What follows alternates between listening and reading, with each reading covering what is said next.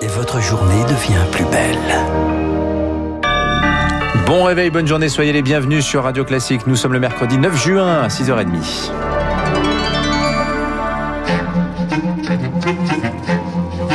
6h30, 9h, la matinale de Radio Classique avec Dimitri Pavlenko. Et à la une ce matin, c'est le grand retour au travail pour beaucoup d'entre vous. Certains troqueront donc le survêtement pour le costume ce matin, Marc Bourreau. Le retour des trajets en transport, des discussions à la machine à café après 15 mois de crise sanitaire et de réunions sur Zoom. Des millions de salariés vont pouvoir reprendre le chemin du bureau à partir d'aujourd'hui. Nouvelle étape du déconfinement, terminer le télétravail intégral donc. Mais ce retour, fixé entreprise par entreprise, sera très progressif, Émilie Vallès. Votre employeur exige votre retour au bureau plusieurs jours par semaine, mais vous n'en avez pas envie, eh bien sachez que vous ne pourrez pas refuser. Vous risquez une sanction en cas d'absence, sauf si vous avez une raison valable et que vous pouvez fournir un justificatif.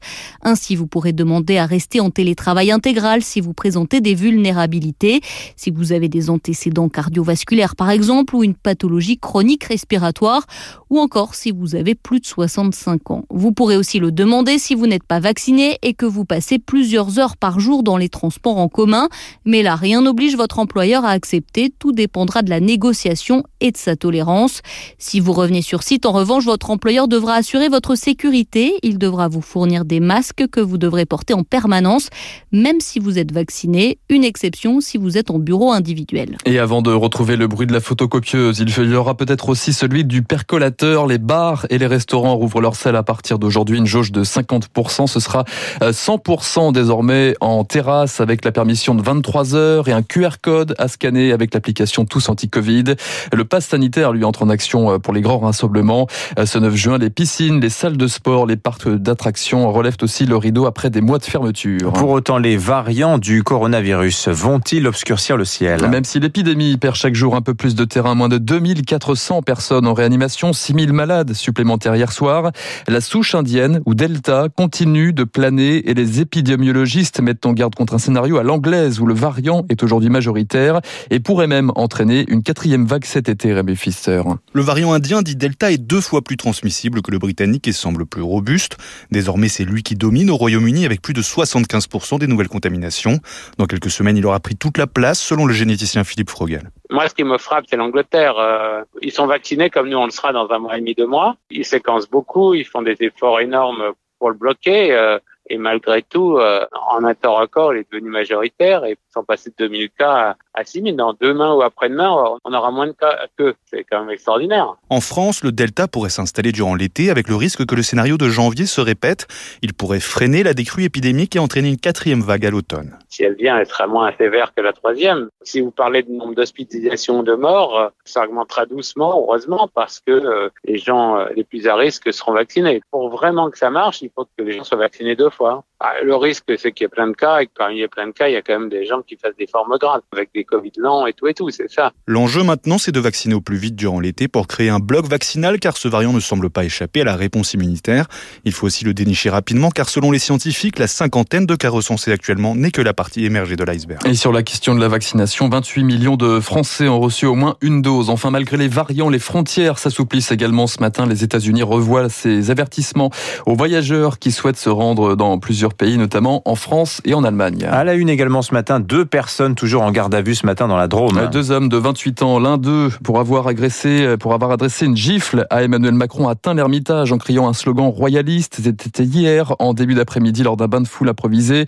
L'auteur inconnu des services de police serait un fan du Moyen Âge, curieux des idées d'extrême droite et des faits isolés d'individus ultra-violents, a relativisé hier Emmanuel Macron, mais des faits qui posent la question de la sécurité du chef de l'État. Malgré un dispositif conséquent, le risque zéro n'existe pas, estime Driss Youssef. Pour ce spécialiste de la sécurité publique, on ne peut parler de faille dans la protection du président toujours pu se dire oui, mais normalement, il y a toujours des agents de sécurité qui euh, mettent de côté des individus suspects. Bon, c'est comme ça, c'est des choses qui arrivent. Faut savoir, c'est que la protection rapprochée du président a été considérablement renforcée. Les agents de sécurité qui accompagnent le président sont beaucoup plus nombreux que ceux que euh, les prédécesseurs de Emmanuel Macron disposaient, parce qu'il y a des menaces de plus en plus fortes contre le président de la République. Après, il y a un équilibre à trouver entre la sécurité du président de la République et cette nécessité absolue d'être au contact de la population française, parce qu'il a besoin d'aller à la rencontre et pas qu'on lui mette des panels d'individus sélectionnés, euh, fouillés au préalable, etc. Driss avec Rémi Vallès, condamnation unanime de la classe politique de Marine Le Pen à Jean-Luc Mélenchon. Jean Castex, le Premier ministre, appelait hier un sursaut républicain. Et 6h34, dans l'actualité également ce matin, la mise en garde du patron du MEDEF concernant la réforme des retraites. Pas question, on a posé une réforme rustine en trois mois. Geoffroy Roux de Bézieux juge que le débat nécessite une légitimité démocratique. Interview à lire dans le, les échos ce matin. Il appelle les candidats à la présidentielle à se positionner dès à présent. En tout cas, le, le président du MEDEF, lui, euh, est favorable à un report de l'âge de départ à 64 ans indexé sur l'espérance de vie. Enfin, Renault rattrapé par le Dieselgate. Le constructeur mis en examen hier soir pour tromperie.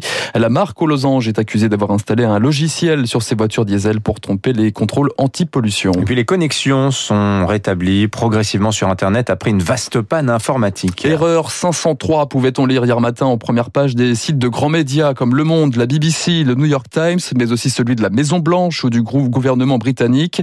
En cause, une panne chez Fastly, un fournisseur américain qui distribue euh, les pages Internet à l'international.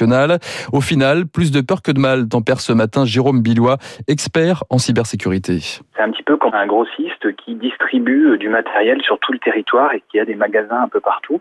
Il prend les sites web dans leur pays d'origine et les copie dans tous les autres pays du monde au plus près des internautes. Des pannes des distributeurs de contenu vont entraîner une indisponibilité des copies. Les bases de données originales des sites web ne sont pas concernées. Il n'y a pas non plus de fuite de données. Donc, si vous étiez en train de passer une commande à ce moment-là ou d'éditer un document, oui, le contenu peut être perdu, mais ça n'ira pas plus loin. Jérôme Billois avec Louis Augry. Enfin, le football, Dimitri et les Bleus solides hier soir pour leur dernier match avant l'Euro. Victoire 3-0 contre la Bulgarie. But de Griezmann, doublé d'Olivier Giroud. Karim Benzema, lui, a dû sortir sur blessure à la première mi-temps. Merci Marc Bourreau. Vous revenez tout à l'heure à 7h30 sur Radio Classique. Dans un instant, le kiosque.